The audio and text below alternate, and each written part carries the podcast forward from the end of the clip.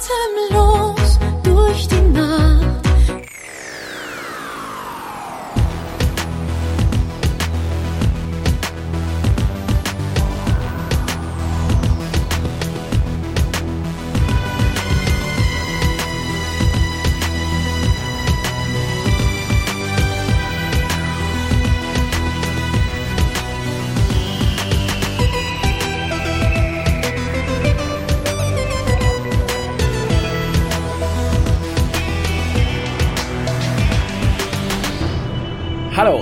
Willkommen zum Deutschen Doktor Podcast. Diesmal komplett aus Düsseldorf, aber trotzdem über das Wunder, was sich Internet aufgenommen. Ich begrüße am anderen Ende der Düsseldorfer Leitung die liebe Mary. Einen wunderschönen guten Abend. Einen wunderschönen guten Abend, lieber Raphael. Ich hoffe, dir geht es gut an diesem wunderbaren Sommertag. Ja, tatsächlich. Ähm, der, der, der zweite Frühlings-Sommertag in diesem Jahr. Und wie soll es einem da anders gehen? Äh, eine tolle Dr. Who-Folge. Ei- Eine schöne Mitcasterin und dazu ein Wetter, äh, was jetzt sogar noch äh, dazu verleitet, das Fenster aufzulassen, wären nicht die bösen, bösen Vögel draußen, die böse Piep-Piep machen würden.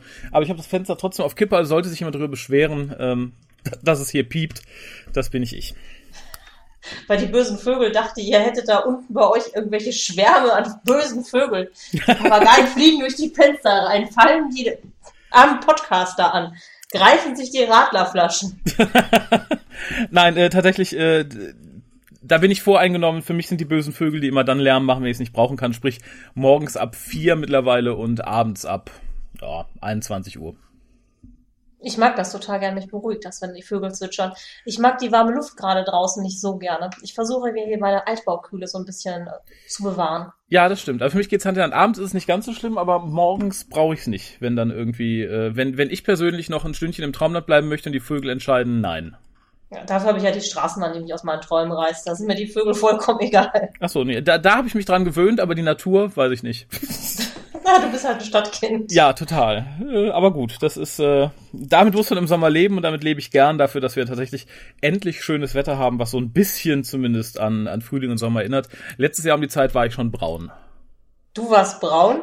Mhm. Im Vergleich zu meinem käsigen Ich ansonsten. Ja. Da wage ich es einfach mal als braun zu nennen. Dunkel Bräunlich.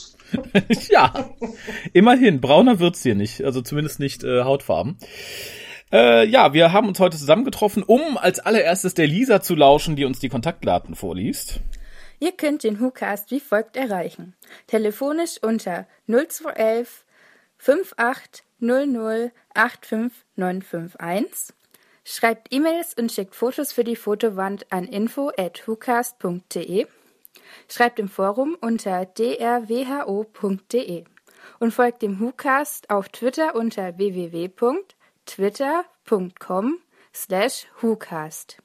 Spendet Geld über den PayPal-Button und schickt Geschenke, Briefe und Postkarten an die Adresse auf der Website. Aber eigentlich, um über eine Doctor Who-Folge zu sprechen, die kürzlich im englischen Fernsehen lief, nämlich die fünfte Folge der zehnten Staffel, die sich da nennt äh, Sauerstoff oder zu Englisch Oxygen, geschrieben von Jamie Matheson, der auch schon äh, die Mummy on the Orient Express schrieb, Flatline und äh, das Mädchen, was starb. Ich weiß, ich, The Girl Who Died auf Englisch. Äh, Regie führte Charles Palmer und die Overnight Ratings liegen bei 3,57, was mich daran erinnert, auch nochmal die äh, Final Ratings zu Knock Knock rauszuhauen. Das waren 5,73 Millionen. Und äh, ja, weil, weil du die Dame bist, darfst du ganz kurz den Inhalt zusammenfassen. Ich fühle mich ja so geehrt. Nicht wahr? Es Ja. hat halt auch noch Vorzüge, äh, Frau zu sein in der heutigen Zeit. Genau, man muss die Inhaltsangabe machen. Toll. Man braucht Mann. nicht nur im Herz stehen. Man kann auch Inhaltsangabe es machen. ist- Schön, ja. Dafür, äh, ne, Genau. lebt ihr länger. Da haben wir mehr Zeit, Inhaltsangaben zu machen. Genau, irgendwie muss es ja kompensiert werden. Ähm, Ja. Ähm, eine andere Dame hat den Vorteil, äh, mit ins Weltall genommen zu werden. Und zwar die gute Bill, denn der Doktor hat mal wieder Sehnsucht nach den Sternen, obwohl äh, Nadol sich da entgegen ausspricht, weil sie haben ja den Auftrag, diesen Vault zu bewachen. mhm. Ähm, dummerweise hat der Doktor so viel Sehnsucht, dass ihm das ziemlich egal ist und äh, sie einfach mal ab ins Weltraum schippern und nicht irgendwo hin, wo es schön wäre, sondern dorthin, wo es einen Distress Call gibt. Dort offenbart sich nämlich das wahre Gesicht des Universums. Äh, in diesem Fall in Angesicht von Space Zombies, die aus ähm, durch intelligente Raumanzüge gemacht werden, die einfach vorhaben, ähm, Sauerstoff einzusparen, denn Sauerstoff ist in der Zukunft scheinbar eine ganz, ganz wichtige Währung. Finde ich Mhm. übrigens einen tollen Gedanken. Mhm. Und da wird Ja. einfach der Organismus, der zu viel Sauerstoff verbraucht, dann einfach ähm, wegrationalisiert. Daher dann Space Zombies. Auf der Raumstation, wo diese Zombies ihr Unwesen treiben, äh, müssen der Doktor, Bill und Nadol dann selber ein bisschen ums Überleben kämpfen. Bill äh, ein bisschen mehr als der Rest, denn sie verliert kurzzeitig das, ihr Leben. Mhm. Der Doktor sein Augenlicht. Und ähm, wie soll Nadol die Geduld.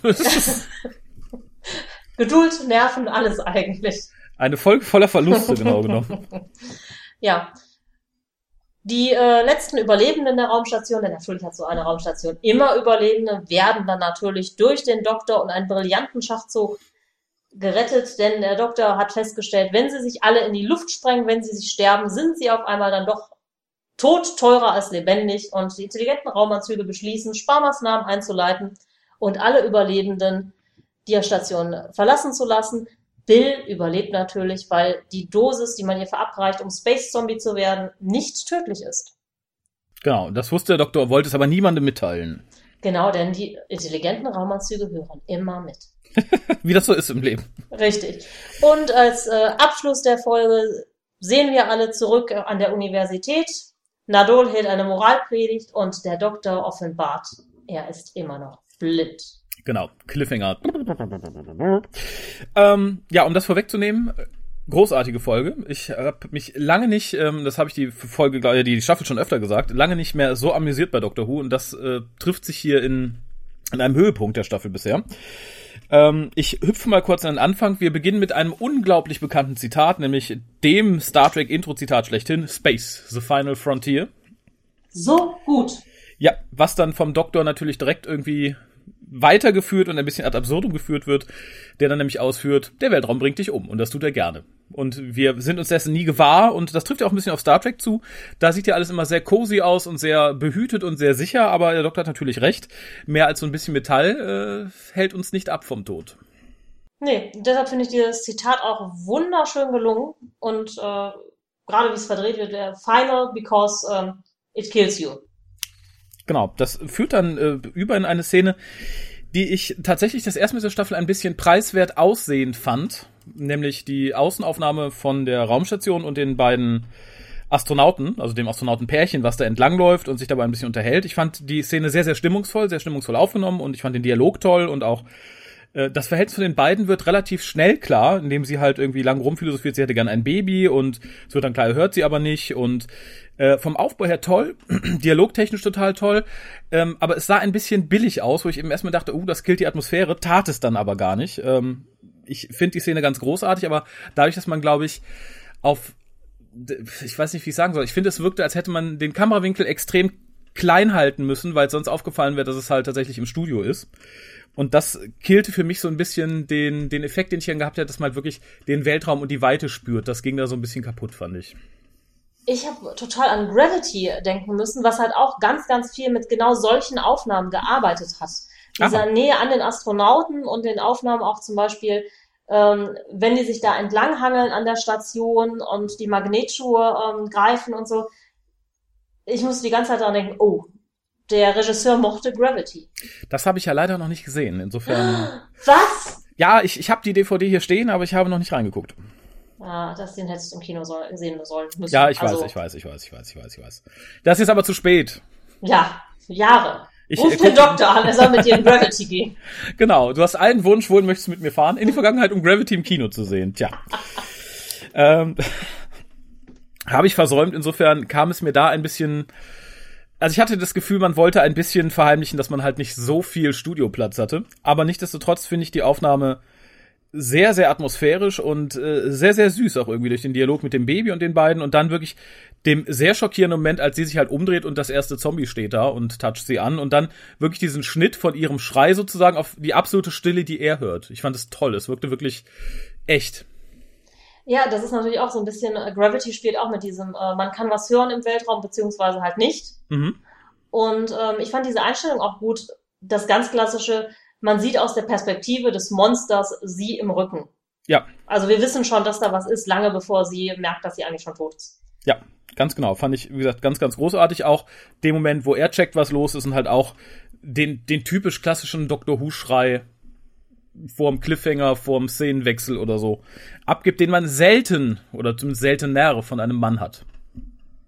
Man hätte Finde ich aber ganz gut. Das ist Gleichberechtigung. Ja, äh, ging mir genauso. Wie gesagt, normalerweise hat man dann ja die Frau, die schreit wie am Spieß und dann kommt irgendwie der, der Cut. Diesmal führt es ein bisschen weiter und der Mann schreit wie am Spieß. Fand ich toll und leitet überdreckende Szenen, die ich total liebe, weil die Musik passt, die Stimmung passt.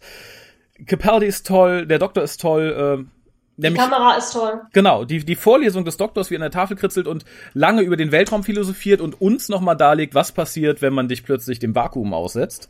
Äh, das ist ja auch genau eine Weiterführung des Satzes, mit dem die Folge eingeleitet wird. Ja. Also der Doktor führt das Ganze ein und führt es dann in dieser Sequenz äh, zu Ende, was ich unheimlich schön gemacht finde. Ja. Und auch äh, die Kritzeleien von ihm an der Tafel, wo man erst denkt, er macht irgendwelche äh, ja, wissenschaftlichen Berechnungen, wann der Sauerstoff zu Ende ist. Aber nein, er macht einen Totenschädel. Schön. Ja, fand ich großartig. Und was dann später in der Folge ersichtlich wird, ich finde es sehr gut, dass man uns so nochmal lang und breit erklärt, was passiert, weil es später ja passiert. Ja. Das finde ich sehr, sehr gut und ähm, wirkt so ein bisschen auseinandergezogen und darum sehr echt. Ich kenn, kann mir durchaus vorstellen, dass schlechtere Autoren das dann mit in die Szene verpackt hätten, wo wir es sehen und dann gesagt hätten, oh Gott, jetzt fängt das an. Und das fand ich halt sehr schön, dass man hier so ein bisschen die, die, die, die, den Rückblick hat, äh, weil man es immer noch im Hinterkopf hat, ohne es direkt nochmal serviert zu bekommen, wenn man dann sieht, was passiert. Man weiß immer genau, okay, so geht es derjenigen jetzt. Hm, genau, also es ist dieses äh, wirklich ähm, etwas zeigen, anstatt es so ganz plump zu erzählen. Genau. Eine Frage habe ich noch zu der vorangehenden Sequenz. Ist dir direkt aufgefallen, dass da ähm, an den Oxygen-Tank auch Credits stehen? Nein, ich habe nur auf die auf das Display geachtet mit den mit den Anzeigen. Ich habe nicht auf die Schrift geachtet. Nee, ich habe tatsächlich da Credits gelesen und gedacht, hä, komisch. nee, das könnte was bedeuten oder es war ein schlampiger Artdirektor. genau, ich schreibe nicht Sauerstoff, ich schreibe Credits. So. Wir ja, haben nur noch den Credits Aufkleber. Ja, kann ja sein. so ein bisschen wie bei den Hitler-Tagebüchern, da war nicht mehr Platz für äh, AH, sondern für FH. Und so ähnlich war nicht mehr äh, irgendwie Oxygen Levels verfügbar, sondern noch Oxygen Credits. Naja, neben mir wird schon jemand auffallen. Ist mir tatsächlich nicht. Ich habe nur auf die, auf die Anzeige selber geachtet und dachte, okay, ist nicht mehr so viel Sauerstoff da. Das wird ihr Problem sein. Ähm, der Doktor führt dann halt weiter nochmal aus, wirklich sehr schön, äh, dass halt alle Flüssigkeiten anfangen zu kochen und so weiter und so fort. Und dann passiert etwas, was, glaube ich, ungewöhnlich ist für die Leute, die öfter Vorlesungen des Doktors besuchen, denn eine Studentin meldet sich und fragt ihn, was das Ganze denn bitte mit, äh, ich weiß jetzt den, den deutschen Titel, finde ich, Crop Rotation zu tun hat. Da gibt es bestimmt einen landwirtschaftlich äh, deutsch korrekten Titel für. Ähm, Saatenfolge, oder? Saatenfolge, genau, ja, sehr richtig. Und äh, ich, ich glaube, so wie schon breitgetreten wurde, dass eigentlich jeder weiß, dass die Vorlesungen von Dr. toll sind und immer was anderes behandeln, als draufsteht, wunderte es mich, dass die Dame dann nochmal nachfragen musste. Naja, die hatte vielleicht die ersten Vorlesungen dieses Semester immer verpennt und dachte so, jetzt zur fünften komme ich mal und genau. war ein bisschen irritiert. Ja, fand ich äh, sehr schön, auch was daran anschloss, fand ich toll, nämlich wie gesagt, die Musik leitet dann auch so weiter über in eine sehr melancholische Sequenz, in der Nadol den Doktor halt fragt, ob er es vermisst. Und der Doktor weicht halt so ein bisschen aus, sagt, ja, wie hier äh, Saatenfolge, nee, nee. Und er sagt halt, nee, den Weltraum. Und dann auch dieses melancholische Rausgucken aus dem Fenster äh, in den Sternenhimmel fand ich toll. Ja, ich war ein bisschen irritiert. Wenn ich aus dem Fenster gucke, sehe ich nie so einen Sternenhimmel. Du bist ja auch nicht irgendwo schön etwas außerhalb auf einem Universitätsgelände in Bristol. Ja, ich werde, glaube ich, mal Urlaub in Bristol machen, um mich überzeugen, dass der Sternenhimmel da wirklich so aussieht. Und wenn nicht, verklage ich die BBC. Auf was? Seelische Grausamkeit? ja. Äh, nein, wobei ich die Urlaubskostenrückerstattung. äh, wo ich zumindest sagen muss, äh, auch hier in der Stadt, äh, wo er alles irgendwie mit Light Pollution vollgesaut ist, habe ich schon ähnliche Sternenhimmel gesehen. In klaren Nächten wirklich nachts. Wo du wirklich die einzelnen Nebel sehen konntest? Ja, ganz so arg vielleicht nicht, nein, aber viele, viele Sterne. Ja, viele Sterne schon. Aber das ist wirklich ein besonders schöner Sternenhimmel, wo man auch wirklich diese Sehnsucht spürt. Das stimmt schon.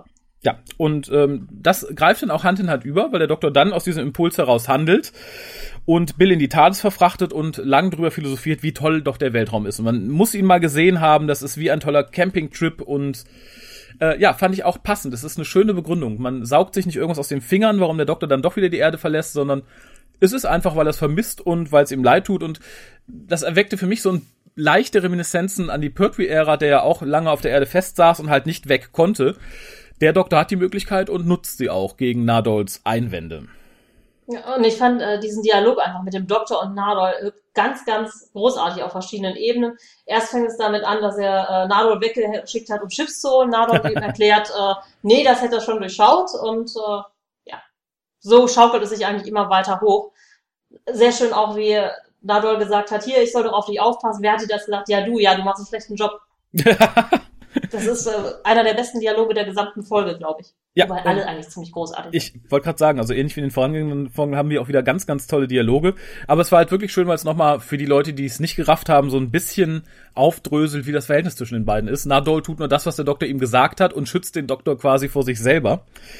Und äh, das merkt man hier auch wieder, wie das so auf mehreren Ebenen abläuft. Nadol sagt halt so, nee, du hast gesagt, soll auf dich aufpassen. Der Doktor sagt, ja, machst aber keinen guten Job, ich war ja auch schon unterwegs. Und dann sagt Nadol ganz stolz, aber ich habe dieses Ding hier entfernt, damit wird die TARDIS nicht fliegen können, hahaha. Und der Doktor sagt, ja, woher weißt du das? Das hast du mir gesagt. Der Doktor, tja, ich hab dich angelogen, hahaha. TARDIS fliegt trotzdem.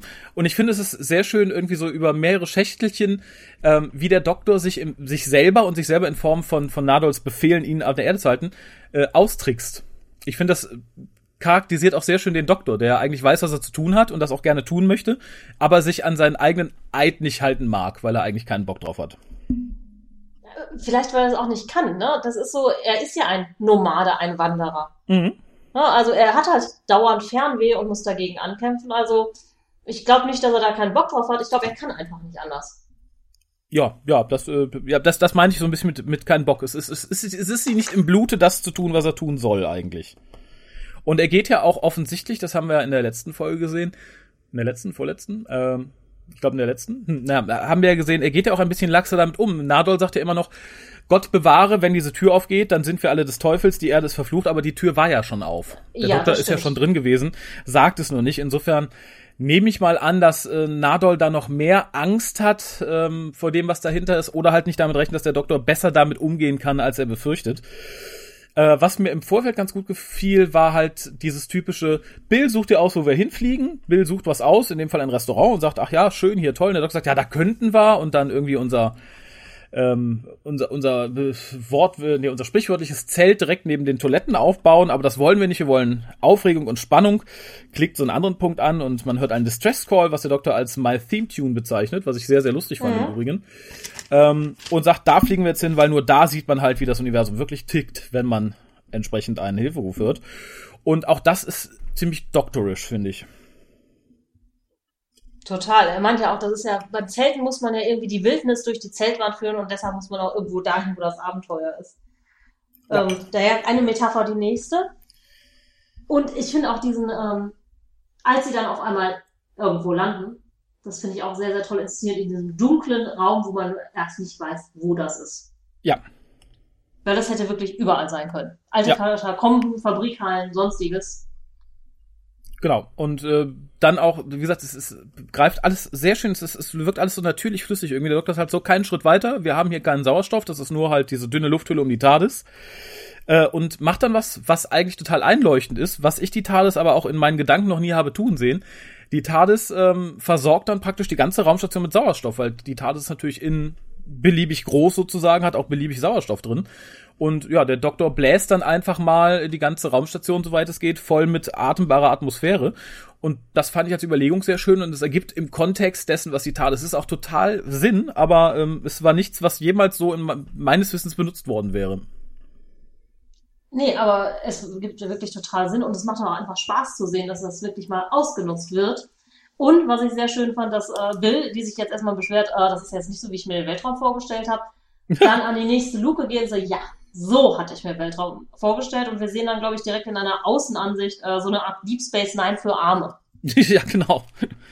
Ja, aber ich muss tatsächlich sagen, die CGI selber und auch der Aufbau der Station war schön und äh, der, der, der, der, der Aufbau der Station war auch irgendwo korrekt. Das war das, was ich von einer irdischen Raumstation irgendwie erwarte. Kreisförmig, Ich, ich fand, die sah, Ringaufbau. ja, die sah so ein bisschen aus wie aus Waschmaschinenschläuchen zusammengesetzt, fand ich.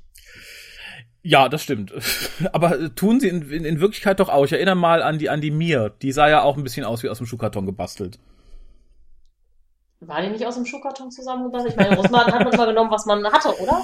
Ja, das stimmt. Die haben ein paar alte Trabis da hochgeschickt und die einfach neu verlötet. In, insofern finde ich, passt es vollkommen und ich muss hier tatsächlich mal ähm, die gute Frau Mackie loben. Ich finde, Bill spielt in der Szene, die du erwähnt hast, ziemlich, ziemlich cool. Allein vom Gesichtsausdruck her, wie sie sagt, so, wie sie, sie einmal hüpft und sagt so, aha, mh, künstliche Schwerkraft, das fühlt sich nicht wie der Weltraum an. Hüpft dann noch mal höher, geht drei Schritte und dann siehst du wirklich, wie ihr Gesicht sich aufhält, als sie rausguckt. Ich fand es ziemlich gut gespielt und auch ziemlich wieder erneut das, was sich auch irgendwie in den, in den Monologen und Dialogen und Reaktionen von Bill immer wieder zeigt. Ich fand, es ist ein unglaublich realistischer Charakter, der auch unglaublich glaubwürdig gespielt wird. Ja, ich finde, sie spielt überhaupt sehr, sehr gut in dieser gesamten Folge. Mhm. Und du hast halt wirklich diese Überraschung oder auch die Angst, die merkst du ihr an. Das ist nicht wie bei anderen, wo nach der zweiten oder dritten Folge, ja, das ist jetzt Business as usual. Für sie ist das immer noch neu und aufregend und total toll. Und ich sage mal, wir würden da auch stehen, so mit halb offenem Mund und sagen, wow, Weltraum. Ja. Ja, sehe ich genauso. Ich, ich muss das ein bisschen vergleichen. Ist natürlich ein bisschen unfair, weil äh, zu dem Zeitpunkt hatte der Charakter schon ein bisschen mehr Weltraum- und Abenteuererfahrung. Aber an den ähm, Raumstationen Zweiteiler mit Rose und dem zehnten Doktor, äh, Thatan's Pit and the Impossible Planet, wo der Doktor und Rose auf dieser Raumstation landen und beide lassen direkt so den Vollassi raushängen, so als, ah, wir sind hier die Coolen, wir sind die Profis und so. Und natürlich war Bill erst viel kürzer mit dem Doktor unterwegs, aber nichtsdestotrotz finde ich, ist das so links und rechts des Spektrums, wie man reagieren kann, wenn man auf einer Raumstation ist.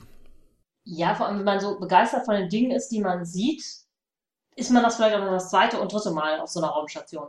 Ja. Und es ist äh, bislang, äh, ja, hat sie ja jetzt auch noch nicht so viele. Ach, sie hat schon ziemlich viele irre Sachen gesehen. Ja, aber wie gesagt, ich, ich fand es einfach, einfach großartig und ähm, ja, die, die Folge hangelt sich so von wirklich schönem Moment zu schönem Moment. Der Doktor untersucht dann halt die nächste Tür und sagt, ah ja, typisch hier so äh, die ver, ver, versiegelte Tür, bla bla bla, die auch mit diesem Kaschisch-Unsinn wieder auf und zugehen wird und so. Und Nadol sagt in diesem Moment, ja, das ist aber korrekt, äh, Weltraumtüren müssen mit einem Kasching aufgehen und nicht mit einem und ahmt damit das typische alte TARDIS-Türgeräusch nach. Ich fand's einfach toll.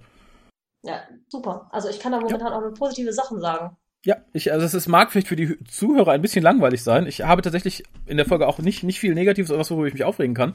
Auch da wieder, es gibt Leute, die sagen, sie sind immer noch von Nadol genervt. Ich finde tatsächlich, mal abgesehen von äh, Amy und Rory, ist für mich das momentan das beste New Who TARDIS-Gespann, weil die alle so gut funktionieren. Und selbst Nadol, der von einigen wirklich als nervig bezeichnet wird, ich finde die Figur nicht nervig, ich finde die auf den Punkt. Weil sie Ja. funktioniert, sie ist nicht überzogen, nicht unsinnig, der ist einfach so, wenn man, wie man das so schön sagt manchmal. Es- Und ich finde, es passt wunderbar. Vor allem er ist halt wirklich auch so ein Konterpart, der mal so ein bisschen dagegen ist, mal so ein bisschen Pessimismus in das Ganze reinbringt. Also das funktionierte super gut in diesem Gespann mit äh, dem Doktor, der halt ist, wie er ist. Und äh, Bill, die vielleicht vorsichtig, aber total neugierig ist. Mhm. Und Nadol, der aber schon weiß, was da draußen ist. Und gerade deshalb so ein bisschen ist, ah, wir könnten aber auch schön bei der Universität bleiben und machen, was wir sollen. Ja, genau. Und ich finde es halt wirklich, ähm, an manchen Stellen hier setzt ihr dann sowas ein, sie finden dann ja die Leiche. Im Übrigen finde ich eines der gruseligsten Makes-up, die wir in Doctor Who hatten in, in New Who. Ich finde es wirklich so an der Grenze, wo ich mich mit dem Kind davor setzen würde. Ist, später wird diese Maske nicht so häufig benutzt, dann haben wir halt diesen normalen, Anführungszeichen, Menschen mit dem etwas bleichen Gesicht und den Adern und den verschlossenen Augen. Aber gerade dieses Leichen-Make-up finde ich schon wirklich grenzwertig für das, was ich einem Kind zumuten würde. Ja, das stimmt. Also die Folge ist insgesamt, glaube ich, sehr grenzwertig. Da muss man sich schon über das Alter stark unterhalten. Genau, und Ähm. da, da setzt halt irgendwie äh, was ein, wo ich denke, da funktioniert Nadol ganz toll, weil er sagt immer halt so, okay, und zurück zur TARDIS, die ist doch gemütlich und so weiter und so fort. Äh, sagt es dann zwei Minuten später nochmal, als man diese komischen Geräusche jenseits der dunklen Tür hört. Und äh, der Doktor ignoriert es halt und Bill freut sich so ein bisschen und ich finde, das ist so ein realistisches Gespann, als wenn du da den Oberlehrer hast, der sagt, so Kinder, komm, wir gehen jetzt in die Klasse. Dann hast du den etwas wilden Lehrer da, der sagt, nö, nö, das, das erforschen wir jetzt. Und dann hast du die Schülerin, die sich voll freut, dass man äh, über das doch etwas konservative, vorsichtige Gelaber von dem einen Lehrer hinweggehen kann und schließt sich dann halt dem wilden Lehrer an. Und das spiegelt sich auch in ihrem Gesicht total wieder, weil sie halt so ein, so ein bisschen grinst, Nadol anguckt, so nach dem Motto, haha, ja, du bist ängstlich, aber wir, wir trauen uns jetzt was, das ist aufregend. Und das, sie hat halt im Prinzip wenig Dialog in der Szene, aber man sieht, es wird an ihrem Gesicht so dieses Haha. Genau, und das finde ich halt toll. Ich finde es gut gespielt und auch gut geschrieben. Und äh, ja, dann, was dann passiert, ist halt auch wieder typisch Doktor, und das wurde ja auch schon von Bill in äh, Smile angesprochen. Der Doktor sagt halt, hier sind 40 Leute auf der Station, ich habe 36 Todesmeldungen, da müssen noch vier leben, und da kann ich jetzt nicht einfach gehen. Vor allem, es gab ja auch den Distress Code. Ja, genau das. Und ich finde, das ist halt so, ja, das genügt mir als es dann Begründung. auch in dieser Sequenz da just nochmal, dass er sagt, äh, in dem Moment sieht man nicht nur, wie das Universum ist, sondern Ja. wie man auch selber im Angesicht der Gefahr ist. Genau, wie man halt drauf reagiert auf so einen Distress Call. Äh, genau das sagt er und ich finde, das ist halt auch typisch Doctor Who und äh, fand ich gut. Und dann leitet das direkt über in die nächste Sequenz, die ich im Endeffekt sehr gruselig fand. Ja. Aber das ein bisschen. Bitte? Creepy, aber so ein bisschen vorhersehbar. Ja, genau, weil das ist halt so das, was ich, ich, ich glaube, das ist tatsächlich einer der negativsten Punkte überhaupt, dass man da halt drauf zurückgreift, ausgerechnet dieses Suit, wo halt niemand drinsteckt, ist das einzige, was halt so ein geschwärztes Visier hat. Da war mir schon relativ klar, dass da kein Mensch drunter sein kann und so weiter und so fort, sondern entweder wieder eine Leiche oder niemand. Weil ansonsten sieht man das nicht. Das war halt so ein bisschen, ja, Also ein bisschen gefällig. konstruiert, ne? Warum Ja, hat genau. man diesen einen schwarzen Helm, wenn alle anderen so ein bisschen nach Aquarium aussehen? Genau, und das fand ich halt schade. Ist natürlich für den kurzen Spannungseffekt, oh Gott, wer kann da drunter sein, warum arbeitet der ganz gut, aber wie gesagt, wenn man da so ein bisschen Feingefühl hat, fand ich, war es wirklich sehr vorhersehbar. Und da setzt dann das zweite an, was ich so ein bisschen albern fand, äh, was aber vielleicht noch irgendwann aufgegriffen wird. Und das ist, dass Nadol die Computerstimme kennt und tatsächlich sie namentlich kennt und äh, weiß, wie die so drauf ist. Das setzt sich Ja. dann ja in ein paar weiteren Szenen fort. Ich weiß halt nicht, ob das nur ein schwacher Gag sein soll oder was, was später nochmal aufgegriffen wird. Als schwachen Gag fand ich es hier tatsächlich zu un unnötig. Wenn, dann müsste es halt wirklich aufgegriffen werden. Gibt aber natürlich äh, ihm auch so ein bisschen Substanz, weil er gesagt hat, oh, das war eine Freundin und das hört sich an, als wäre das nicht nur irgendeine äh, platonische Freundin gewesen. Ja. Äh, Weil bislang habe ich äh, Nadol ehrlich gesagt immer so ein bisschen als Eunuchen wahrgenommen. Ja, das äh, wird ja auch von Matt Lucas Auftreten sehr unterstrichen, möchte ich sagen. Auf jeden Fall. Und äh, das ist sowas, was so ein bisschen den Charakter vielleicht auch auflockert. Ja, da passiert später noch was, was ich ganz interessant fand. Ähm, aber auch hier ist dann wieder was, wo ich sage, okay, das ist ein kleiner Negativpunkt. Und zwar erfahren wir dann hier vom, vom Sauerstoff als Handelsgut, was ich als Idee total großartig finde. Und gruselig, aber leider sehr realistisch. Ich erinnere mal an die Erdsituation mit dem Wasser. Ja. Ähm. ich finde es mega realistisch und als Thema, ja, toll. Ja, ich, ich wollte gerade sagen, also wir haben analog momentan, natürlich nicht hier in unseren Breitengraden, weil es hier keinen juckt, aber äh, weltweit gesehen haben wir ein ähnliches Problem mit Nestle und den natürlichen Wasserressourcen und der Aussage, dass äh, Wasser, das Recht auf Wasser kein natürliches Menschenrecht ist.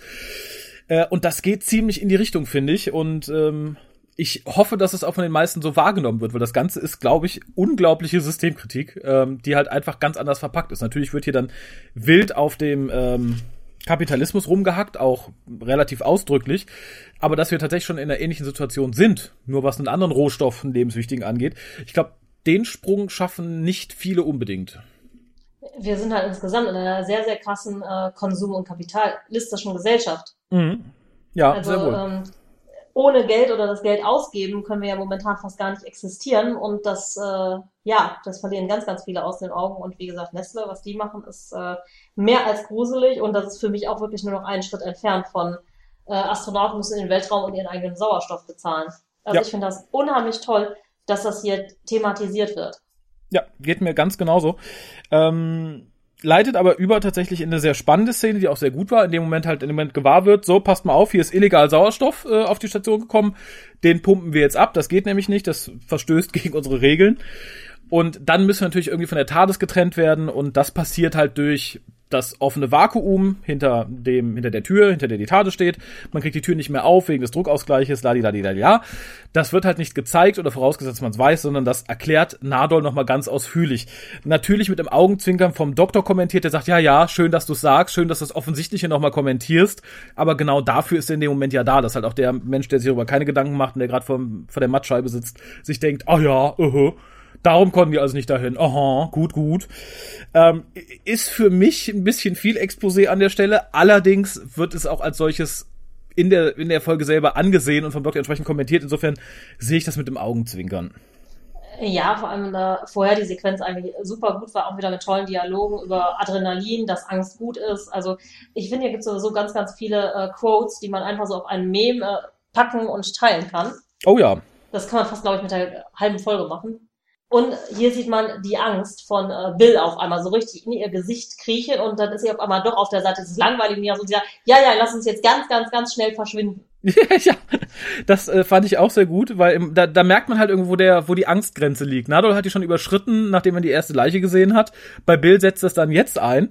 Wobei ich dann wieder finde, Nadol hat sich sehr schnell damit abgefunden, was passiert, weil er wirkt fast wieder relaxed und er sagt dann auch zu ihr, pass mal auf, je aufgeregter du bist, desto viel, viel mehr Sauerstoff verbrauchst du, also relax or die. Das wird dir jetzt nicht viel helfen, aber ich sag's dir mal, er wirkt halt jetzt sehr viel gesetzter als Bill. Ich finde, die haben in dem Moment so ein bisschen die Rollen getauscht. Sie würde jetzt gerne äh, schnell wieder zur TARDIS und er sagt, ja gut, zur TARDIS kommen wir jetzt nicht, so ist es halt. Ja, für Nadol ist das Ganze ja eigentlich Routine. Er weiß, da kommt irgendwelche Scheiße. Das möchte er gerne vermeiden, weil er auch ein bisschen bequem ist. Mhm. Aber wenn er dann in der Situation ist und da sowieso nicht rauskommt, ist es einfach so Business as usual. Genau. Ist scheiße, aber da, da machen wir jetzt das Beste draus. Äh, dann passiert was, was mich sehr freut, was aber dazu führt, dass wir vermutlich in den nächsten Folgen die Sonic Glasses noch öfter sehen, denn der Sonic Screwdriver wird mal wieder zerstört. Ja, das ist sehr, sehr traurig. Äh, es geht. Ich begrüße es ja meistens, wenn die kleine Wunderwaffe nicht dabei ist, aber ich persönlich bin kein Freund der Sonic Glasses, die auch aus einem anderen Grund noch äh, am Ende der Folge wiederkommen, aber gut. Ja, aber der Doktor hat so traurig geguckt, als der Sonic Screwdriver kaputt gegangen ist. Ja, fand ich auch. Als der böse Zombie ihn kaputt gemacht hat. Ja, er hätte fast geweint, wirkt es so ein bisschen. Als wollte er Ja, sagen, oh Gott, ja. dear friend. Ähm, apropos dear friend, Velma kriegt dann auch einen Namen. Also der Computer kriegt einen Namen, Velma. Und in dem Moment fällt auch Nadol wieder ein, ja, Velma, die kannte er ja.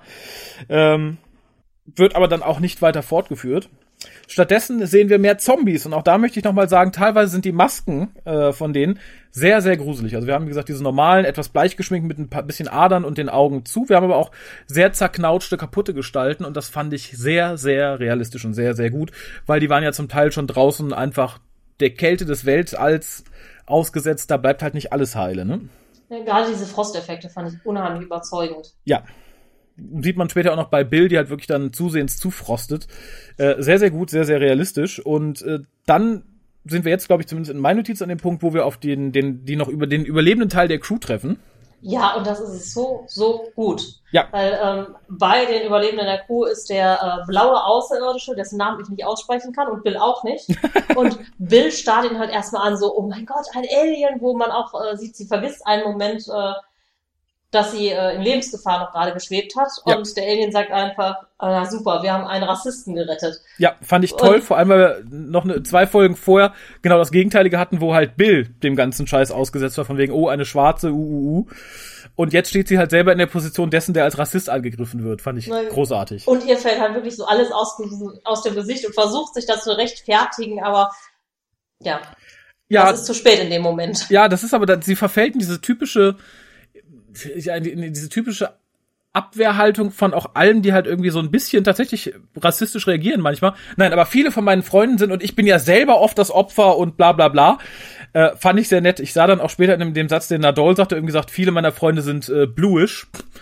Ähm, das ist halt diese typische, diese typische Rede von Leuten wie, ja, ich habe ja nichts gegen Ausländer, aber. Mein bester Freund ist ja auch Türke, aber. Ja. Das war halt so, natürlich nicht so gemeint, wie es von vielen gemeint ist, die es halt vielleicht sonst sagen, aber so rein vom Tenor her dachte ich, ja, wenn da jetzt ein Linker reingestolpert wäre, wenn die das sagen, der hätte die jetzt direkt mit Fackeln und Mistgabeln als Nazis von der Raumstation verbannt. Mindestens, ja. Und ich fand aber auch gleichzeitig sehr schön, dass für die Menschen total äh, merkwürdig war, dass äh, Bill dann versucht hat, sich da irgendwie gleichzusetzen, oder sie wäre ja auch mal in der Lage und ob sie nicht wüssten und so. Das, Ja, genau, warum? Äh, ja. ja, das Psychic Paper dient wieder dazu, ja, dem Doktor eine Rechtfertigung zu geben, da zu sein, fand ich okay. Wird halt auch von Nadol ein bisschen lustig quittiert, weil sie sagen, ja, das ist doch nur eine sagenumworbene, sagenumwobene ähm, Institution, von der die kommen, das gibt's doch nicht wirklich. Und Nadol sagt dann so, ja, wir, wir kommen von dieser mysteriösen bla bla bla, Dankeschön. Ähm, ging für mich auch wieder ein bisschen zu einfach. Äh, wie gesagt, da bin ich ja eher Freund des, des, Tom Baker-resken Fünf-Sätze-Geschwalles und man hat es trotzdem geschafft. Aber in der Kürze der Zeit sei das Sonic Paper einfach mal äh, der Story zugestanden. Ja, und äh, wir haben da eine sehr schöne Kamerasequenz, wo die einzelnen Charaktere beleuchtet werden und mit der Handkamera im Prinzip die Gesichter auch aufgenommen werden, Mhm. was einfach unheimlich schön äh, inszeniert ist. Und ich finde, ähm, in manchen Folgen hatten wir das, äh, gerade bei New Who, dass die Kamera immer so, immer gleich geblieben ist. Und hier ist das immer passend zur Sequenz. Ja. Also man merkt halt auch, dass unterschiedliche Arten von Kamera und Kameraführung benutzt werden. Und das ist echt toll. Ja, sehe ich, sehe ich ganz genauso. Ähm, dann kommt was, wo ich hoffe, dass wir das noch weiter aufgreifen oder aufgegriffen bekommen in den folgenden Staffeln. Und angeblich soll man ja auch mehr über ihn erfahren. Denn der Doktor mutmaßt dann halt, ähm, dass es vielleicht auch ein Raub sein könnte. Und der Doktor sagt halt, ja, äh, würde Sinn machen, dann erst die Crew auszuschalten, etc. pp. Und Nadol sagt so, ja, genauso würde ich das auch tun, reagiert dann so ein bisschen verstört und er stammelt uns, ja, aber nicht, nicht, dass ich in, die, in der Situation wäre oder so. Und es wirkte halt, als wäre ein Teil von ihm tatsächlich mal in die Verlegenheit geraten, so etwas tun zu müssen. Und ich hoffe, das wird wieder aufgegriffen. Also, dass man da vielleicht erfährt, dass er in Wahrheit der große böse Massenmörder oder ähnliches war, der dann halt als Strafe so umgepolt wurde, halt so zum dienbaren Roboter gemacht sozusagen. Äh, da bin ich sehr gespannt, weil das wirkte wirklich wie eine Szene, wo ich dachte, okay, da hat der Charakter doch mehr Tiefe, als man bisher äh, erahnen konnte. Vielleicht hat er mit seiner Freundin Velma zusammen Banken im Weltraum überfallen. Oh ja, aber nur wenn äh, die Frau auch gespielt von Graham Williams. Das, das wäre schön.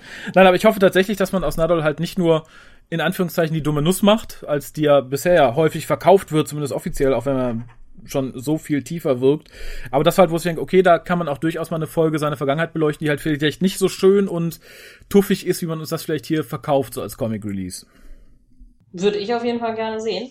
Äh, wir haben übrigens hier jetzt dann auch wieder das äh, klassische, man sieht in so einer total auf der einen Seite den Doktor, auf der anderen Seite die Crew, die überlegen, was sie tun und dann so eine Star-Aufnahme vom Doktor, der sagt, ich, irgendwas äh, kriege ich nicht mit, was auch eigentlich so ein Klassiker ist. Ja, irgendwas entgeht mir gerade. Ähm, ich weiß gar nicht mehr, wie es dann dazu kommt. Moment. Äh, ach ja, dann sind wir eigentlich schon relativ schnell. Die, die Zombies greifen dann auch schon wieder an.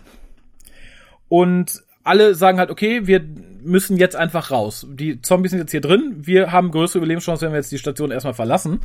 Und dann sehen wir sehr schön, das fand ich CGI-technisch und technisch auch für die Zukunft ganz nett. Wir sehen, wie Bills Helm praktisch aus ihrer Tasche gezogen wird. Das ist so eine Art Falthelm, der dann wieder fest wird. Fand ich so als Technik der Zukunft ganz schön umgesetzt.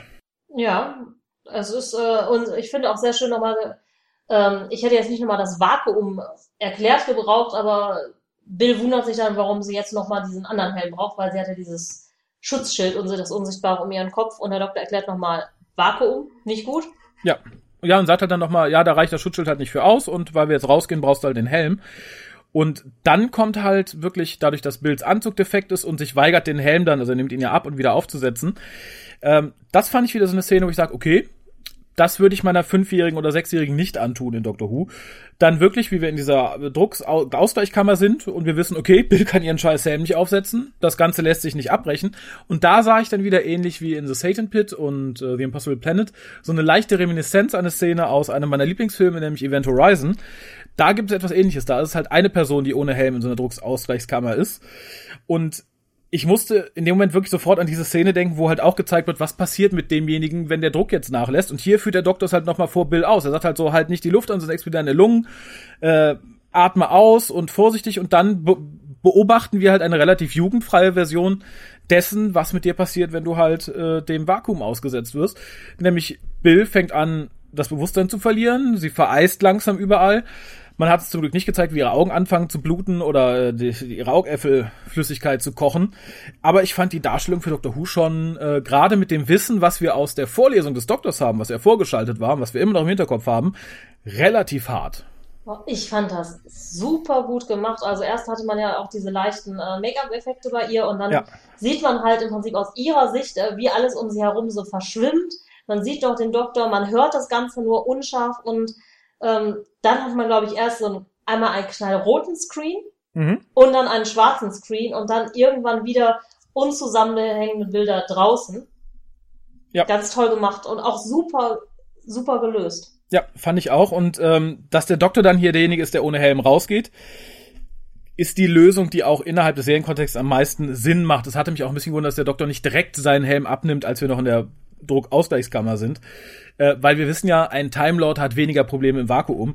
Wobei ich da sagen muss, äh, der Peter Davison Doktor, der fünfte Doktor, hat das seinerzeit noch besser weggesteckt, ein bisschen äh, im Weltraum rumzudüdeln ohne Helm, als es in diesem Fall Peter Capaldis Doktor getan hat, denn der ist einfach unbeschadet raus. Hier erfahren wir dann, der gute Doktor ist erblindet durch das, was er da durchgemacht hat, was ich tatsächlich aber realistischer fand als den guten fünften Doktor, der dann gefühlte 30 Minuten draußen mit seinem Ball spielt und unbeschadet wieder reinkommt. Äh, und es, es ergibt einfach so ein, noch einen zusätzlichen Chill. Der Doktor ist angeschlagen, der Doktor ist verletzt, der hat in diesem Moment permanent etwas, auch wenn er sagt, na, ich komme schon klar und die das macht das wieder ganz. Ähm, ich finde, das macht das Ganze noch ein bisschen spannender, wenn wir wissen, okay, der Doktor ist angeschlagen, der Doktor ist verletzt, der Doktor ist viel angreifbarer geworden. Ähm, und ich saß da, ich so, krass, finde ich super, dass das mal, also in den Büchern und so hatten wir es ja schon viel öfters mit dem Doktor Sachen passieren, die auch ein bisschen länger von Dauer sind. Aber für die Serie fand ich das das erste Mal, wo ich dachte, oh, ja, krass. Äh, vor allem, wenn man sich das Ende der Folge anguckt, was ich jetzt mal nicht vorausgreifen möchte, aber ähm, es, es verlieh mir ein zufriedenes, etwas unwohliges, aber positiv unwohliges Lächeln, als ich das gesehen. Ich dachte, ja, cool, so funktioniert das. Äh, mal ganz davon ab, dass die ganze Szene, wie wir da hinkommen, toll umgesetzt ist und dass wir dann mit der Konsequenz konfrontiert werden. Ähnlich wie Bill, die halt sagt, okay, du hast überlebt, aber dem Doktor, dem geht's jetzt nicht ganz so gut. Großartig. Ich finde deine Begeisterung auch ganz, ganz großartig. Du musst ja gar nicht mehr aufzureden. Ähm, ja, ich fand das aber auch super toll, weil es dem Doktor insgesamt was Menschliches, was Angreifbares verliert, gerade in dieser Folge, wo ja wirklich äh, er ganz, ganz viel verliert. Und ähm, man vergisst es ja auch, ne, dass das eigentlich der Wahnsinn ist. Ne? Er ist halt auch letztendlich sterblich und angreifbar. Hm. Und man vergisst es halt so häufig, dass auch er immer, wenn er Leute rettet, ein Risiko eingeht. Ja. Und ähm, das macht es ja eigentlich zu was Besonderem, wenn er unverwundbar wäre dann, hey, wenn ich unverwundbar wäre, würde ich auch den ganzen Tag irgendwie in Häuser, brennende Häuser rennen, Kinder retten, Kätzchen von den Bäumen holen, ähm, äh, Wasser nach Afrika tragen, keine Ahnung was. Aber es macht es zu was Besonderem, wenn man sich für etwas einsetzt und äh, dafür wirklich was riskiert. Und diese Folge hat der Doktor nicht nur viel riskiert, sondern tatsächlich auch viel verloren. Ja, genau das. Und ich finde, das bildet so ein bisschen für mich die Antithese dessen, was den zehnten Doktor so ausmachte, der halt immer der äh, Time Lord Victorious war. Der, ah. der uneingreift war, dem nichts passierte, der Superman, der Superheld. Einerseits menschlicher als viele Menschen in der Reaktion, wo ich das gekriegt habe, andererseits aber dann wirklich unverwundbar Gott, der fliegende Jesus. Und gerade diese Folge bildet für mich in Bezug auf den Doktor so die Antithese. Hier ist jemand, der tut, was er tun muss, zieht es auch durch, aber er ist verwundbar, er verliert was und ich finde, das wird gerade in dieser Folge am Ende unglaublich deutlich, dass du halt hier einfach eine Figur hast, die halt auch unter Umständen das wird nie passieren, aber äh, mehrere Staffeln lang vielleicht ohne Beine auskommen muss. Punkt. Und äh, in diesem Fall ist es so, der Doktor ist blind. Und damit muss man erstmal umgehen. Und ich finde, ähm, es ist danach nicht mehr allzu viel Zeit, nachdem der Doktor erblindet ist, aber in dem Rahmen geht man auch gut damit um. Also wie gesagt, man merkt halt, wie der Doktor reagiert. Er versucht natürlich Bill total zu beruhigen und sagt, ja, nee, es wird schon wieder, es wird schon wieder. Wehrt sich total gegen Hilfe, ist dabei aber doch relativ ich weiß nicht, herablassend, verletzend und achtet nicht mehr so sehr auf das, was er tut, noch weniger als sonst, weil die anderen vier sind ja relativ angepisst. Die sagen halt, ja, wir versuchen hier gerade einen Radiotransmitter zu reparieren. Er denkt nach. Ähm, und das ist halt so. Ein Moment, sind an dieser Stelle nicht nur noch drei übrig? Stimmt. Haben wir nicht den ersten schon verloren? Ja, ich glaube, da finde ich nämlich auch ganz toll. Äh, erstmal finde ich toll die Sequenz, wie er so langsam äh, stirbt und diese Kälte auch in ihn hochkriegt. Ja. Und die Ansage seines Anzugs, äh, bitte bleib ruhig, während wir dein Nervensystem äh, außer Kraft setzen. Ja, das stimmt. Und ich bin froh, dass das nicht von vornherein so als, als Schlag, ja, als Schlagwort des Bösen benutzt wurde, weil es erinnerte mich so ein bisschen an äh, Silence in the Library. Da wurde etwas ähnlich, kann mich nicht mehr an den Spruch erinnern, als Donner da äh, robotifiziert wurde. Äh, das hätte man natürlich auch sehr in in diese Richtung machen können, dass man immer nur dieses, äh, diesen Satz hört, wenn die, wenn die Suits irgendwie angreifen oder so. Und ich fand gut, dass es so sehr subtil nebenher lief und das Ganze dann noch ein bisschen düsterer und gruseliger machte. Ja, es macht halt auch klar, dass es einfach äh, Maschinen sind, die wirklich nur auf Profit orientiert sind und da gar nicht drüber nachdenken, dass das äh, irgendwie eine tödliche Auswirkung hat. Ja, ähm, schön fand ich übrigens, als Bild zu sich kommt, das Schild im Hintergrund, look after your suit and it will look after you. Ja, das fand ich auch sehr, sehr schön ähm, der Folge, man sieht halt mehrere von diesen Schildern, wo dann draufsteht, ähm, Vorsicht mit deinem Sauerstoff, er ist wertvoll. Ja, genau. Und ich, ich finde aber gerade das mit dem Look after your suit, it will look after you, ist halt so ein großartiger Claim irgendwie nach dem Motto, mach den Anzug nicht kaputt, ne, der ist teuer.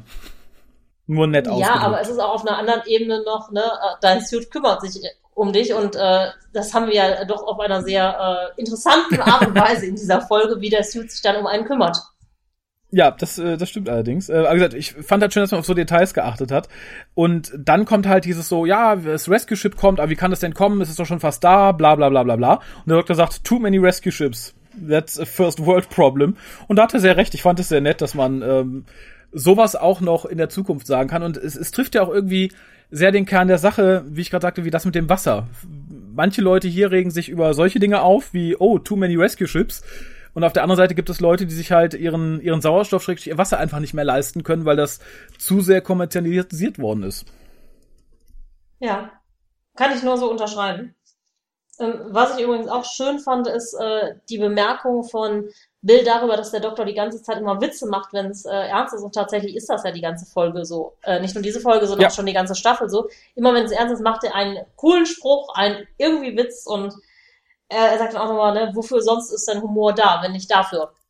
Genau, fand ich auch toll, vor allem weil es dann direkt zwei Szenen später aufgegriffen wird, nämlich sie werden dann wieder von den Zombies verfolgt und äh, er sagt halt so, na, vielleicht von wegen Tod und Sterben, Bill, vertraust du mir? Und sie so, ja, warum? Und er so, ja, dann äh, bleib jetzt einfach hier stehen, ne? Weil Bills Anzug läuft dann auch nicht mehr weiter und sagt so, wir lassen dich jetzt hier, du wirst nicht sterben, aber du wirst durch die Hölle gehen, vertrau mir aber einfach.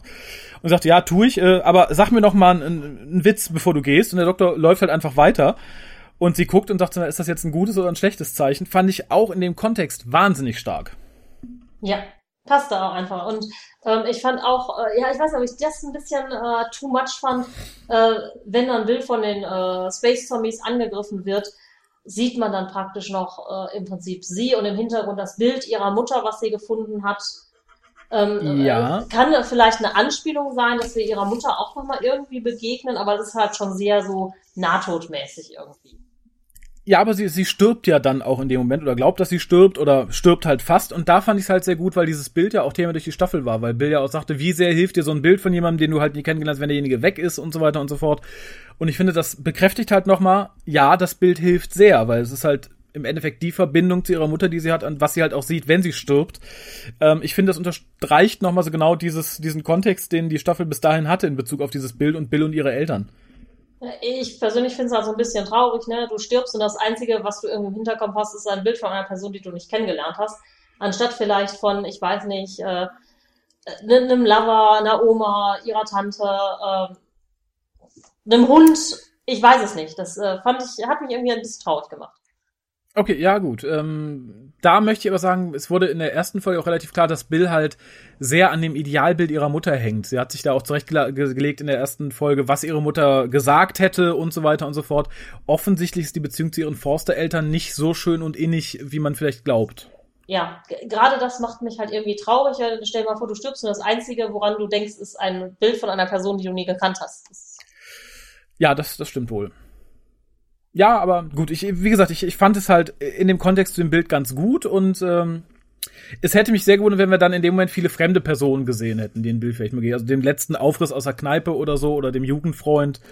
Das hätte ich seltsamer gefunden. Also für den Zuschauer jetzt vielleicht nicht für Bill selber, aber Ich, Für uns. Also ich fand es irgendwie sehr, sehr plakativ und äh, vielleicht hätte ich einfach ein bisschen, äh, ich weiß nicht, nochmal verschwommenes Bild und Ablende oder sowas, ne? Licht am Ende des Tunnels, keine Ahnung, was ich da jetzt besser gefunden hätte. Ja gut, ähm, da, das stimmt natürlich. Dass Bill nicht stirbt, war uns natürlich klar. Trotzdem fand ich diese Quasi-Sterbeszene schon relativ heftig, zumal wir danach Bills Leichnam die Tür aufschweißen sehen. Das war schon, äh, ja, Ja. harter Tobak. Aber mit gutem Make-up. Ja, mit sehr gutem Make-up. Dem steht was gegenüber, was ich etwas fakig fand. Und das waren äh, des Doktors Augen, die erblindet waren, wo man halt wirklich sehr stark sah, dass die im Nachhinein digital nachbearbeitet wurden zum Teil. Das war mir ein bisschen zu... Da hätte ich mir, glaube ich, eher Kontaktlinsen gewünscht. Vielleicht äh, verträgt Peter Capaldi keine Kontaktlinsen, man weiß es nicht. ja, wie gesagt, es ist, es ist, glaube ich, auch Meckern auf sehr, sehr hohem Niveau. Äh, dann kommt die Auflösung, die mir dann persönlich ein bisschen zu hoppla hopp ging und zu verschwiegen. Der Doktor sagt dann halt so, nein, äh, ich verknüpfe uns jetzt hier mit dem, mit der Reaktorkühlung. Das heißt, wenn wir sterben, dann geht hier die ganze Station in die Luft. Und das heißt, es ist viel teurer, als wenn man uns am Leben lässt. Ähm, argumentativ ergibt das total Sinn. Aber äh, fand ich halt dann ein bisschen hoppla hopp und ein bisschen ins Blaue geschossen, muss ich sagen. Auch wenn der Plan natürlich total aufgeht. Ja, äh, man kapiert halt auch erst einen Moment gar nicht, was er da macht und was er vorhat. Und äh, Nadol rät ein bisschen rum. Die äh, drei Überlebenden, oder es sind, glaube ich, jetzt nur noch zwei zu diesem Zeitpunkt. Ja. Ähm, Ja, ja. äh, Blue motzen- Peter ist auch schon tot. Genau. Motzen irgendwie rum und man hat diesen, diesen Punkt, an dem der Doktor praktisch darauf kommt oder warum der Doktor dann direkt drauf kommt irgendwie. Der fehlt so Mhm. ein bisschen. Ja, also er kommt ja drauf, bevor er Bilder alleine lässt. Äh, und auch das fand ich ein bisschen an den Haaren herbeigezogen. Also entweder, weil ich bin zu dem Zeitpunkt davon ausgegangen, dass nicht nur Bill nicht tot ist, sondern dass alle noch leben. Genau. Aber dem war ja dann offensichtlich auch nicht so, sondern es hieß dann so, na, der Anzug hat nicht mehr genug Energie, der dich da geschockt hat, liebe Bill. Darum hast du überlebt. War mir dann tatsächlich als Auflösung, warum Bill noch lebt, ein bisschen dünn. Also die Auflösung, warum äh, die ähm, Anzüge dann lieber doch Sauerstoff reichen, als die Zerstörung der äh, Station zu riskieren. Und die Erkenntnis, dass das Rescue-Ship halt nur gekommen ist, um die Suits einzusammeln und die Leute ausgeschaltet wurden, weil es einfach zu teuer ist, die am Leben zu lassen, wenn sie halt weniger Verdienst machen, äh, als sie an Sauerstoff verbrauchen, finde ich sehr, sehr gut. Aber der Grund, warum Bill als Einzige dann überlebt, das fand ich dünn. Das äh, war für mich auch ehrlich so gesagt so ein Manko an der Folge, weil es wirklich, äh, das ist nicht nur dünn, das funktioniert storytechnisch überhaupt nicht. Entweder hätten alle überleben müssen, was ich Ja. finde, hätte auch gar nicht in diese Folge gepasst. Oder äh, man hätte irgendeine andere Art von Ausrede gehabt. Aber wieder das, das ist für mich wieder so ein Absorberloch-Ding. Ne? So den letzten können wir retten. Hurra! Ja, Ja, genau. zufällig ein Companion oder eine Steinplatte. Keine, also das ist wirklich äh, Ja. gelöst. Da hätte man eine andere Lösung finden können. Also da hätte man sagen können, pass auf, ne, wenn man von dem gefangen ist, hat man noch irgendwie zehn Minuten Zeit, bevor das wirklich ins Gehirn kommt oder irgendwas an den Haaren herbeigezogen ist, aber irgendwas, was Sinn ergibt. Ja, sah ich ähnlich im. Ich hätte halt gehofft, dass man sagt, okay, die Suits killen einen nicht direkt, sondern legen das zentrale Nervensystem lahm, dann überlebt man halt noch, aber hat halt entsprechend verbraucht keinen Sauerstoff mehr, etc. pp. Und die Leute sind halt erst krepiert, als der Anzug mit denen dann raus in den Weltraum gelatscht ist oder so, was mit Bill ja noch nicht passiert ist. Es hätte mir schon gereicht als Erklärung, muss ich Ja. sagen. Deshalb, Ähm. das wäre machbar gewesen. Das ist, da hätte man nur mal zweimal hin und her überlegen müssen, dann hätte man es gehabt. Ja, ähm, was dann war, was ich einerseits niedlich fand, andererseits war mir das dann aber auch inszenierungstechnisch ein bisschen viel. Und zwar, als Bill dann wieder zu sich kommt und liegt dem Doktor in den Armen, dazu haben wir wieder viel Bum-Bum-Musik, wie wir sie, glaube ich, schon viele Staffeln lang nicht mehr in der Inten- Intensität hatten. Also wirklich, da fehlte nur noch die johlende Frau und aus den RTD-Zeiten. Ähm, dem Ganzen wurde ein bisschen die Dramatik genommen, das fand ich sehr schön, weil Nadol dann auch noch mitkuschelt. Ich fand das ganz niedlich, weil er sich dann nochmal von hinten um den Doktor klammert und alle mit in den Arm nimmt. Das fand ich ganz possierlich, muss ich sagen. Das fand ich super. Irgendwer sagt dann auch, oh, lass uns kuscheln oder so. Das ist echt, ähm, ich meine, das macht man ja auch. Das fand ich persönlich so, ja, so sich umarmen, das kann man auch mal machen unter Freunden. Ja, sehe ich ähnlich, aber wie gesagt, dass Nadol sich hinten dran hängt, war dann irgendwie nochmal extra so, oh ja, so muss es sein. Fand ich Äh, sehr, das sehr fand gut. ich auch gemein, dass die erstmal ohne ihn kuscheln wollten. Das geht so nicht. Wenn schon dann alle, ne? Richtig. Ähm, ja, und äh, der Doktor wird dann von Nadol in einem Gerät wieder sehend gemacht, wird uns zumindest so verkauft und er verkauft es auch den anderen so. Setzt die beiden Astronauten dann noch in ihrer Heimat ab. Ich weiß Oh, jetzt da nicht genau, wo es war. Ja, irgendwie beim Head Office, keine Ahnung, ne? Ja, genau. Davon reden wir. Die sich dann jetzt wild beschweren und einen Riot hervorrufen. Und es gibt da eine wunderbare Wischerblende nochmal zum Abschluss, wo man erst äh, den, das Innere der TARDIS sieht und dann nochmal die Raumstation zum Abschied. Mhm. Ähm, ich glaube, so an zwei oder drei Stellen haben wir diese Wischerblenden, diese Folge, die ich sehr schön eingesetzt finde. Ja. Und dann wird, glaube ich, als sie wieder im Büro sind an der Universität erzählt, dass die jetzt eine Rebellion gestartet haben. Dieses Head Office gibt es gar nicht, aber alles wird natürlich da wieder gut in der Zukunft und natürlich wird die Menschheit klug und jeder kriegt wieder Sauerstoff. Natürlich. Da- Das musste auch so sein, glaube ich. Wenn, wenn der Doktor das System schon nicht selber stürzen kann, dann soll er zumindest den Stein des Ansturzes geben und das hat er hier getan. Ähm, was ich ein bisschen schwierig finde, ist oder bewundernswert, der Doktor kann offensichtlich so gut in der TARDIS navigieren und die TARDIS so gut steuern, auch wenn er nicht sieht, dass es niemandem aufgefallen ist, dass er die praktisch blind da abgesetzt hat. Finde ich aber auch, ähm, ich meine, die beiden spielen ja auch irgendwie zusammen schon seit sehr, sehr langer Zeit, dass er sich Ja, da natürlich. auskennt. Ja, natürlich. Und äh, der Doktor ist vielleicht auch nicht so der Augenkontaktmensch, insofern mag man ihn da verzeihen, aber fand ich halt doch äh, schwierig, wie der Doktor sich zu dem Zeitpunkt bewegt hat. Umso besser fand ich die Ja, letzte. wobei er hat ja die äh, Sonic Glasses auf der Nase, glaube ich, doch noch die ganze Zeit. Oder zumindest, wenn sie dann wieder im Büro sitzen, Ja, was das ein bisschen schon. irritierend ist. Ja, gut, man kann natürlich sagen, die, der, er hat gesagt, die Augen sind noch sehr empfindlich, darum trägt er die Gläser und vielleicht haben ihm die Gläser auch beim ähm, beim Steuern geholfen. Du weißt ja nicht, vielleicht äh, ne, haben die Vibrationsfunktion, wenn er vor irgendwas steht oder so, wie ein Blindenstock. Wie so die Schnurhaare einer Katze, so Achtung, Achtung. Ja, genau so. Weiß man nicht, aber allein diese letzte Szene fand ich unglaublich gut. Nadol, der sich halt wirklich nochmal sehr, sehr verärgert zeigt, aber sehr gut erklärt. Er sagt, was wäre denn, wenn dir was passiert? Was wäre, wenn du krank warst? Was wäre, wenn du nicht wiedergekommen wärst? Ich finde, der gute Mann hat einen Punkt. Und nicht Ja. nur einen. Und äh, wir erfahren jetzt auch mal richtig, finde ich, äh, wie gefährlich das Ding im Vault, zumindest laut Nadol, sein muss, weil er sagt, ja, wenn dir irgendwas passiert und das Ding da unten ist erfährt, oh mein Gott, Ja, die Menschheit. Was ist mit der Menschheit? ne, sonst magst du die doch immer so, aber nein, Ja, fand ich, die doch mal auf Abenteuertrip gehen. fand ich großartig und ich fand dann auch sehr großartig, weil es wurde bisher immer schon so ein bisschen so gezeigt, dass Nadol halt sehr ärgerlich ist und sehr ähm, ja den, den Daumen auf dem Doktor hat und Ja, ihm gegenüber halt einfach, ne? ja, aber sehr aggressiv pflichtbewusst. Und hier ist es tatsächlich so, dass er so sauer ist und den Doktor wirklich sehr hart angeht und sagt, guck mich an, so und so und so und so. Das finde ich, ist schon wieder eine etwas andere Beziehung, als sie uns bisher zum Teil verkauft wurde, wo der Doktor halt sagt, naja, ich habe dir gesagt, du sollst mich aufpassen, aber ich scheiße so ein bisschen drauf und ich mache mich ein bisschen über dich lustig und das hier wirkte schon so, dass äh, Nadol da auch sehr viel rabiater werden könnte und sich sehr viel mehr Sorgen macht, äh, als es bisher den Anschein hatte. Und halt nicht nur der Moosrige ist, der einfach ein bisschen aufpasst und derjenige, der halt wirklich besorgt ist, wirklich sauer ist, fand ich großartig gespielt. Dann auch mehrmals die Aufforderung, ihn jetzt anzusehen, so nach dem Motto, komm Kind, schau mir in die Augen, hä? na, guck mich an, wenn ich mit dir rede. Nimm diese scheiß Sonnenbrille ab. Genau, fand ich großartig. Und dann, wie gesagt, Peter Capaldis letzten Satz, nein, ich werde nie wieder etwas ansehen können. Dann haben wir die Abblende und dann im Dunkeln noch, ich bin noch immer blind. Fand ich, ah, Gänsehaut. Ja, ja, total. Ja, wirklich. wirklich, also, Äh, Vor allem, du- du hast natürlich diese, diese coole Szene eigentlich, wie er da sitzt, mega cool wird, ne? Füße auf seinem Schreibtisch und ähm, Ja. da sitzt und eigentlich äh, denkt man einfach, oh, der, dem geht das total auf die Nerven, was Nadol sagt. mhm. Und dann merkt man, oh, nee, der hat tatsächlich etwas zu knabbern und man merkt da auch, also das ist auch schauspielerisch ganz stark, vor allem, Ja. weil man ja Capolis Augen die ganze Zeit nicht sieht, aber er sinkt halt immer so mehr in sich zusammen und man denkt, so, oh mein Gott, irgendwas stimmt nicht, irgendwas stimmt nicht, was stimmt mit dem Doktor nicht? ja.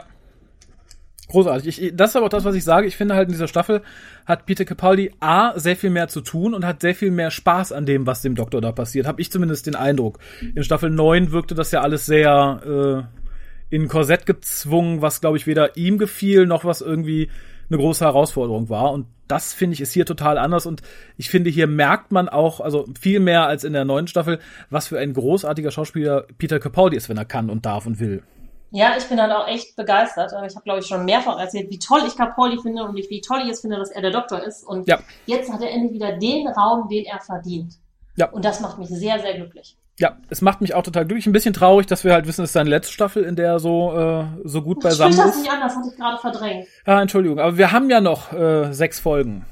Sieben, an denen wir viel Spaß haben können. Und wie gesagt, wenn das so weitergeht wie bisher, dann wird es eine meiner liebsten Staffeln der New Series. Unbedacht, wie gesagt, ich habe bisher so viel Spaß.